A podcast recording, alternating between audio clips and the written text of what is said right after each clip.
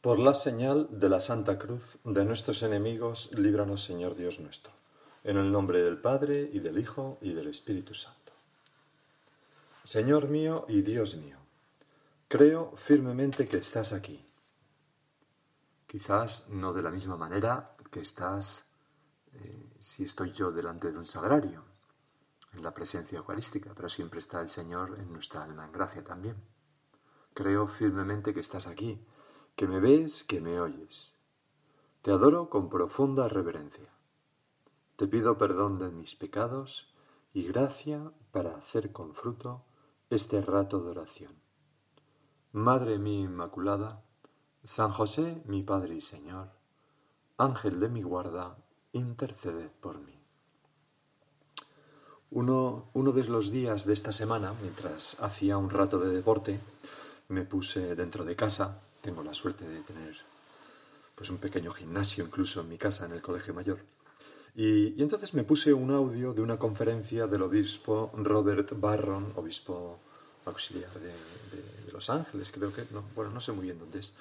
Y el caso es que este, este hombre, en ese audio, pues daba una conferencia en, en un congreso de educación religiosa en Los Ángeles, una conferencia maravillosa, que se llamaba la presencia real de Jesús en la Eucaristía.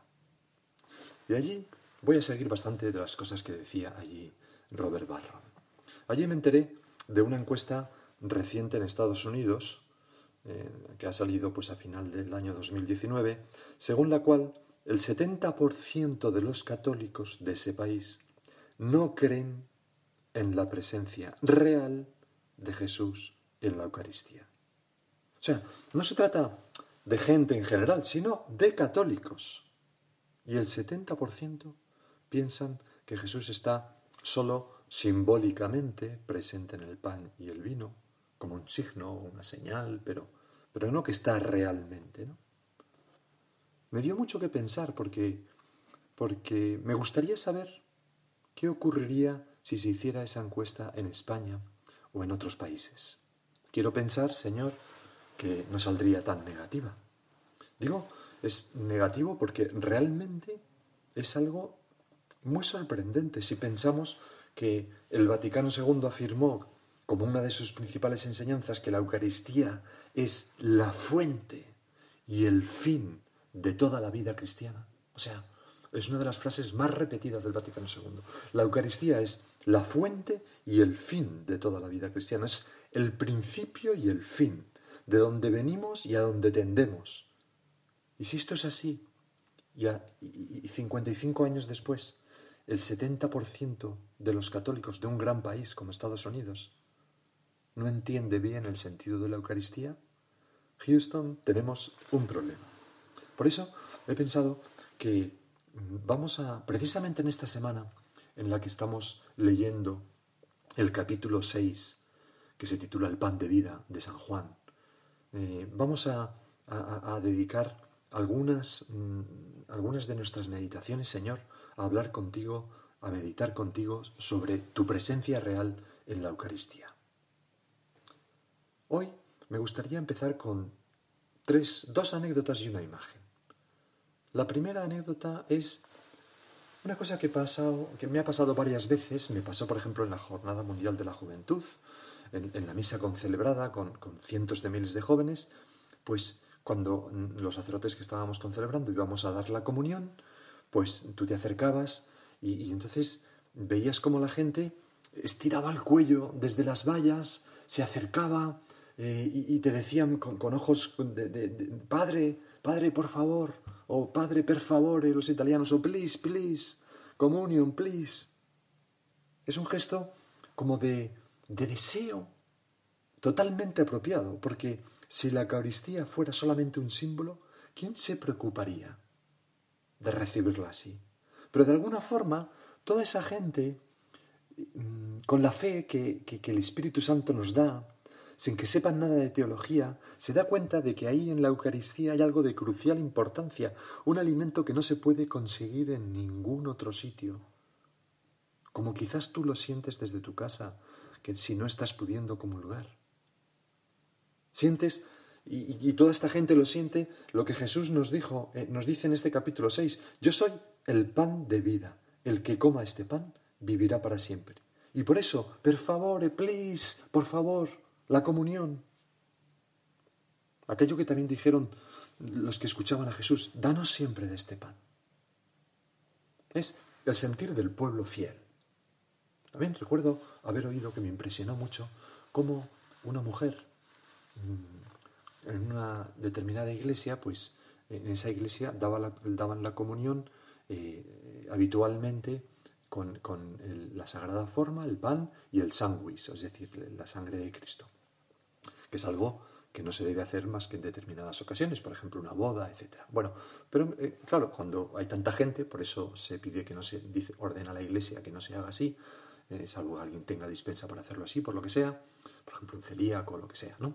Mm, pues, entre otras cosas, porque hay mucho riesgo de que caiga una gota que es la sangre de Cristo. Entonces esta buena mujer se fijó que el sacerdote al dar la comunión caía alguna gota en la alfombra que había debajo. Y ahí se quedaba. Y entonces un día fue y le dijo, don Menganito, ¿usted me aceptaría una alfombra nueva para cambiar la que tiene ahí? Sí. Y efectivamente le llevó una nueva alfombra, se la regaló y con la alfombra vieja recortó el trozo donde estaban las manchas de la sangre de nuestro Señor Jesucristo, ya seca, y lo encuadró en un cuadro, en un marco muy valioso, en su casa, de tal manera que cuando pasaba frente a ese marco, hacía una genuflexión ante la sangre, seca, pero sangre de nuestro Señor Jesucristo. Esta fe no es la fe en un símbolo ni en un signo. La segunda imagen. Hay un gran teólogo y apologista del siglo XX, Ronald Knox, converso del anglicanismo al catolicismo, que hacía una observación muy interesante y decía, el 99% de los mandamientos de Jesús son desobedecidos por la mayoría de los católicos la mayoría de las veces. Y Puede parecer un poco negativo, pero no, lo es tanto, ¿no? Piensa, por ejemplo, en el mandamiento de amar al prójimo como a ti mismo. Bueno, en fin, ¿no? Ama a tu enemigo. ¿Para qué seguir? Reza por los que te persiguen. Pon la otra mejilla. Bueno, son mandamientos que quizás no es un 99%, pero realmente no son fáciles y no todos los cumplimos todas las veces. Es evidente. Y entonces decía Ronald Knox, pero sin embargo, hay un mandamiento que a lo largo de todos los siglos de la historia de la Iglesia ha sido masivamente observado. Y eso a pesar de la estupidez, debilidad, eh, eh, intransigencia de los hombres. Y el mandamiento ha sido este, haced esto en memoria mía. A pesar de todas nuestras miserias, lo seguimos haciendo. Ese mandamiento del Señor. ¿Por qué? Algo hay y la tercera anécdota que quería contar es una anécdota que hace referencia a la escritora católica Flannery O'Connor. Eh, pues esta novelista y también escribe cuentos, ¿no? sobre todo cuentos muy buenos, que mm, era católica y siendo ya todavía muy joven y, y, era tímida por naturaleza, pues fue invitada a una cena con algunas figuras literarias de la época en Nueva York. Por ejemplo, Mary McCarthy, y que era entonces muy famosa. Esta tal Mary McCarthy era también católica, aunque bastante abandonada, ¿no? Bueno, Flannery O'Connor mm, cuenta que a causa de su timidez se, encontraba en aquella reunión de gente más mayor que ella y, como muy famosa, pues encontraba, y cito literalmente lo que ella decía, como un perro que sabe un truco pero lo ha olvidado. Algo realmente gracioso. Bueno, y, y entonces la conversación va avanzando y Mary McCarthy, esta católica abandonada, ya escritora consagrada, trata de atraer a Flannery O'Connor, que está muy, muy callada, y como sabe que también es católica, le dice, ¿sabe usted? Creo que la Eucaristía es un bello símbolo. Y a esa frase, Flannery O'Connor respondió, pues si es solo un símbolo, yo digo, a la porra con él. Bueno, en realidad lo que dice en inglés es the hell with it, o sea, al infierno con él, que suena un poco fuerte, señor. Bueno, Y, esta es una de las mujeres, una de las escritoras del siglo XX más católicas que ha habido. ¿eh? Y alguno podría pensar que, bueno, si habla así esta mujer es porque no entiende el poder de un símbolo, ¿no? Porque claro, que sea un símbolo no significa nada malo. No, no, no. Flannery O'Connor es una de las maestras de la simbología del siglo XX. Basta que leer, por ejemplo, ese libro de cuentos Un buen hombre es difícil de, encontrar, o El negro artificial. Bueno, hay tantos relatos, o Revelación. Todas esas historias que ella ha escrito eh, son como un gran símbolo. Ella sabe crearlos, sabe el efecto que tienen y sabe, sobre todo, mm, bueno, cómo, cómo, cómo, tocar fibras en nosotros con, con esa simbología. Pero a pesar de eso, dice, pues si es solo un símbolo, yo digo, a la porra con él. Y así, esta, esta mujer da voz a millones de personas que han creído a lo largo de toda la historia que hay más que un signo, que un símbolo en la Eucaristía. Y por eso, ese 70% de católicos norteamericanos que creen que es puramente un símbolo, pues es una tragedia. Vamos a recorrer ahora un camino que pretende mostrar que hay un hilo de oro que recorre la historia de la Iglesia desde el siglo I hasta nuestro tiempo, de fe en la presencia real de nuestro Señor en la Eucaristía. Para empezar, como siempre tenemos que fijarnos en la Biblia, ese es el origen.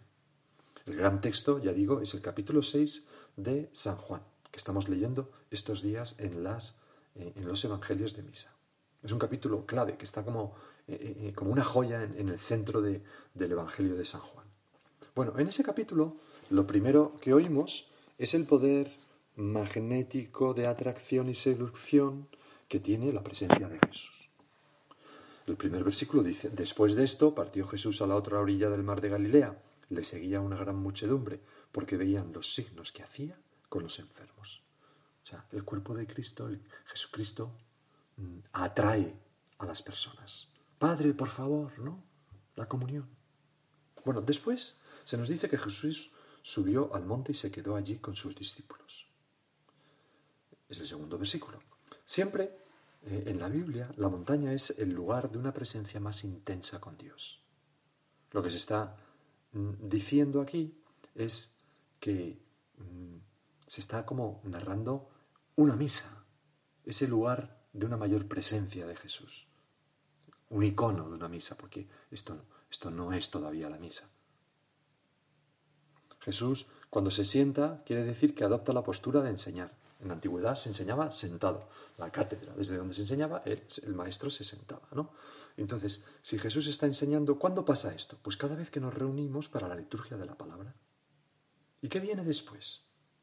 En la misa, ¿no? La liturgia de la palabra. Escuchamos a Jesucristo que nos habla a través de las lecturas y a través de la predicación del sacerdote, que en ese momento no debe predicar a Jesús solamente, sino que debe encarnar a Jesús y dejar a Jesús hablar a través de sus palabras. Ojalá lo consiguiéramos todos los sacerdotes. Bueno, ¿y después qué viene? Pues Jesús mira y ve a esa muchedumbre hambrienta y pregunta a sus discípulos, ¿qué tenéis? Lo vimos ya en otra meditación, dos panes y dos peces. ¿Y qué hace Jesús? Los multiplica.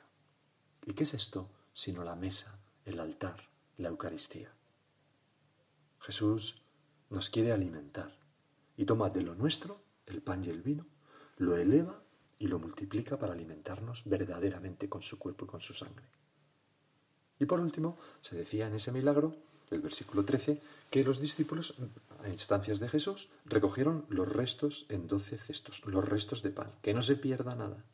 ¿Y qué es esto, Señor, sino la reserva cuidadosa de la Eucaristía que ha sobrado en nuestros sagrarios? Y, y, se reserva en doce cestos. ¿Por qué? Porque el número doce tiene en la Biblia eh, es imagen de plenitud. Son las doce tribus de Israel, los doce apóstoles, toda la iglesia, toda la humanidad. Así pues, este milagro que hace al comienzo del capítulo 6 nuestro Señor Jesucristo es como un bellísimo icono de la liturgia de la Eucaristía. Los cristianos recordaron esto a la hora de, pensar en, en la estructura de la misa. Bueno, después Jesús va caminando sobre las aguas y entra en la sinagoga de Cafarnaúm y empieza a hablar sobre el significado de este alimento. Lo primero que dice es, no me busquéis por haber comido los panes y haberos saciados. Leo, obrad no por el alimento que se consume, sino por el que perdura hasta la vida eterna. alimento que perdura hasta la vida eterna. Hay un eco de lo que apenas dos capítulos antes San Juan contaba del diálogo con la mujer samaritana, donde Jesús le dice, quien beba del agua que yo le dé no tendrá nunca sed. Nunca sed, el alimento que perdura para la vida eterna. Bueno, y después de decir esto, Jesús dice ya claramente, yo soy el pan de vida. El que viene a mí no tendrá hambre, y el que cree en mí no tendrá nunca sed. Y entonces lo hace todavía más explícito en el Evangelio de hoy. Y dice, yo soy el pan vivo que ha bajado del cielo. El que coma de este pan vivirá para siempre. Y el pan que yo daré es mi carne para la vida del mundo. Coma carne. Y para mostrar que esta controversia de nuestros tiempos sobre si la Eucaristía es puro símbolo o no, ya empezó entonces eh, con los oyentes de nuestro Señor Jesucristo, San Juan nos dice que los, los que le oían empezaron a pelear. Pero ¿cómo puede éste darnos a comer su carne? Su carne a comer. Para un judío había buenas razones para ponerse a esto, porque si eras judío, eh, hay muchísimas prohibiciones en la Biblia de comer carne con sangre, porque la sangre es la fuente de la vida. Y comer la sangre de un hombre, bueno, impensable. Beber su sangre, impensable. Y lo entendieron en el sentido literal, porque de hecho, por eso peleaban. ¿Y qué es lo que hace Jesús? Le estaban dando una ocasión de suavizar su mensaje si se estuviera refiriendo a una simbología, o de hacer sus enseñanzas más metafóricas, más simbólicas para que no causaran tanto desagrado. Pero no hace nada de eso, hace lo contrario. Les dice, en verdad, en verdad os digo que si no coméis la carne del Hijo del Hombre y no bebéis su sangre, no tendréis vida en vosotros. Y entonces les dice algo todavía más fuerte, sobre todo si nos fijamos en las palabras griegas. Les dice, porque mi carne es verdadera comida y mi sangre es verdadera bebida. Los estudiosos de la Biblia explican que en griego el verbo para comer humano es fagen, significa comer. Pero Jesús en estas frases no usa ese verbo. Recordemos que la gente estaba diciendo, no, no puedes decir eso. ¿Cómo vamos a comer? No, no, no puedes decir eso. O sea, Jesús tenía la oportunidad de emplear un lenguaje que suavizara un poco lo que quería decir, pero al revés, le da una vuelta de tuerca y en vez de emplear ese verbo para comer humano, fagen, emplea trogen, que es devorar, es comer como un animal. Si no coméis trogen, la carne del Hijo del Hombre, mi carne es comida, mi sangre bebida. Ahora, imagínate que tú y yo somos un judío del siglo I. Tenemos una tradición llena de simbología. Las acciones, por ejemplo, simbólicas de los profetas, Ezequiel, Jeremías, Oseas, grandes eh, símbolos que ellos representaban, ¿no? y le preguntaban, ¿y por qué haces eso? Y entonces les, les explicaba la enseñanza que se extraía de esa simbología. Podían pensar estos, tú y yo, si fuéramos judíos, podíamos pensar, ok, Señor, puedes alimentarnos con tu enseñanza, podemos tomar y comer tu inspiración como pan que nos alimente, puedo beber de tus palabras para así eh, yo tener vida eterna. O sea, lo que estás diciendo es un símbolo. Pero no fue eso lo que entendieron. Las palabras de Jesús fueron tan claras que aquellos hombres acostumbrados a pensar simbólicamente no lo entendieron así. Porque dice que desde, aquel, desde ese momento, lo dice San Juan, desde ese momento muchos, creo que lo leeremos el sábado que viene, desde ese momento muchos discípulos se echaron atrás y ya no andaban con él. Justo en ese momento. Quizás Judas fue uno de ellos. Es curioso porque esto es el capítulo 6, versículo 66. 666, ¿no? El número del diablo. No, eh, evidentemente Jesús cuando habló y cuando se escribió la Biblia inicialmente no había números de los versículos, o sea que esto es una pura coincidencia. Pero bueno, Desde aquel momento muchos discípulos se echaron atrás y ya no andaban con él. Quizás Judas, repito. Y, al punto que, Jesús, tú, mm, dolido seguramente en tu corazón por esa falta de, de fe en ti, preguntaste a los doce, ¿también vosotros queréis marcharos? O sea, y aquellos respondieron, Señor, ¿a quién iremos? Tú tienes palabras de, de, vida eterna, como nosotros se lo decimos ahora al Señor. Señor, ¿cómo no voy a creer firmemente que estás con tu cuerpo, con tu sangre, con tu alma y con tu divinidad? En algunas de estas meditaciones de esta semana entenderemos mejor eso, pero de momento hacemos un acto de fe firmísimo. Por eso estoy muriendo de pena por no poder recibirte, por eso estoy deseando poder salir para volver a misa y comulgar.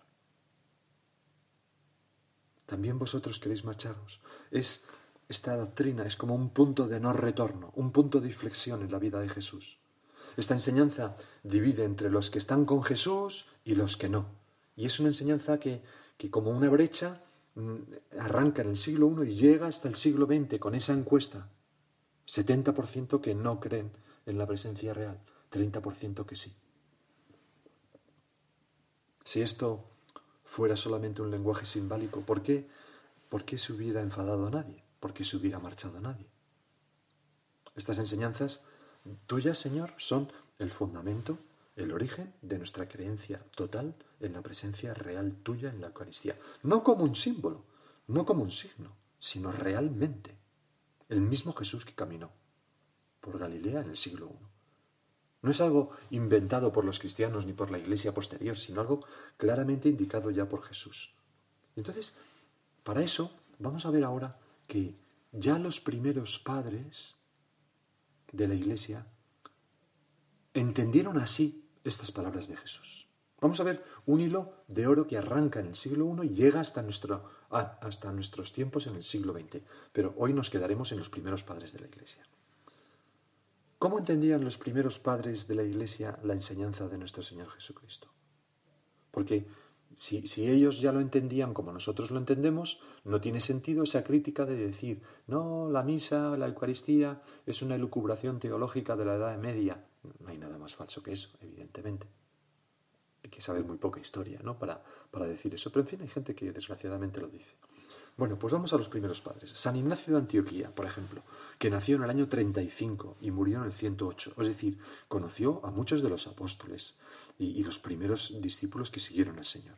Pues en su carta a los Esmirniota, los que vivían en Esmirna, eh, les dice, se abstienen de la Eucaristía y de la oración, porque ellos, hablan otras personas, no admiten que la Eucaristía sea la carne de nuestro Salvador Jesucristo, cuya carne sufrió por nuestros pecados y a quien el Padre resucitó por su bondad.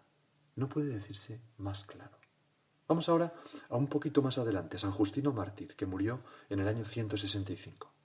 Dice, este alimento se llama entre nosotros Eucaristía, no siendo lícito participar de él, sino al que cree ser verdadero lo que fue enseñado por nosotros y ya se haya alabado en el bautismo de la remisión de los pecados y de la regeneración, profesando lo que Cristo nos enseñó.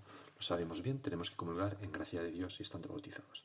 Bueno, sigue diciendo San Justino, porque no tomamos estas cosas como pan y bebida comunes, sino de la misma manera que Jesucristo, nuestro Señor, se hizo carne y sangre por nuestra salvación, así también se nos enseñó que por virtud de la oración, del Verbo, en la Santa Misa, la consagración, el alimento sobre el cual fue dicha la acción de gracias, alimento de, que por transformación se nutre nuestra sangre y nuestras carnes, es la carne y la sangre de aquel mismo Jesús encarnado.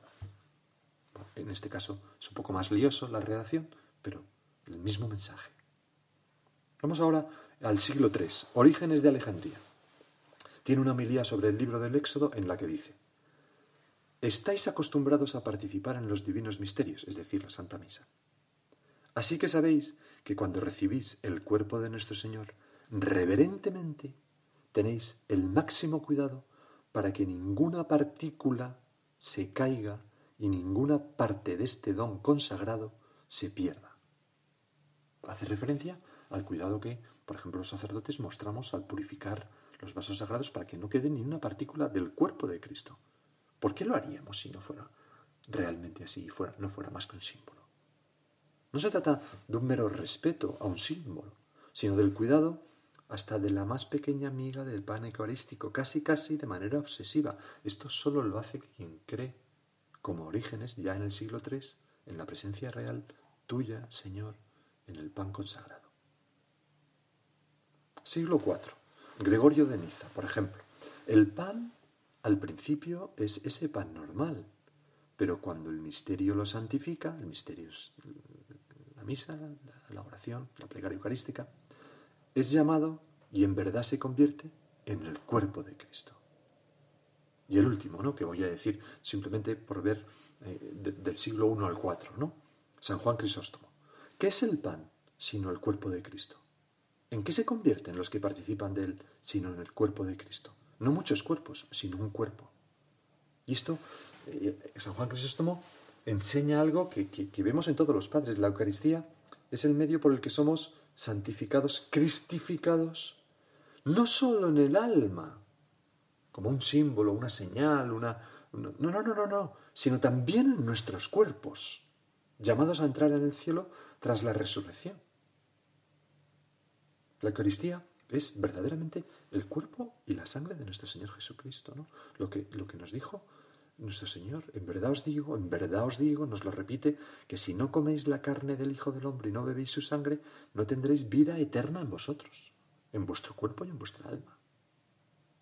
Bueno, de esta manera hemos visto, Señor, cómo lo que tú enseñaste y San Juan recogió queda atestiguado sin ninguna ambigüedad en los primeros siglos de la Iglesia. Simplemente hacemos ahora un acto de amor a nuestro Señor Jesucristo y quizás podemos repetir con mucho amor y mucha fe en la presencia real del Señor una comunión espiritual. Yo quisiera, Señor, recibiros con aquella pureza, humildad y devoción con que os recibió vuestra Santísima Madre, con el espíritu y fervor de los santos. Y ojalá, Señor, que lo pueda hacer pronto porque podamos salir y asistir a la Santa Misa. Te doy gracias, Dios mío, por los buenos propósitos, afectos e inspiraciones que me has comunicado en esta meditación. Te pido ayuda para ponerlos por obra. Madre mía Inmaculada, San José mi Padre y Señor, Ángel de mi guarda, intercede por mí.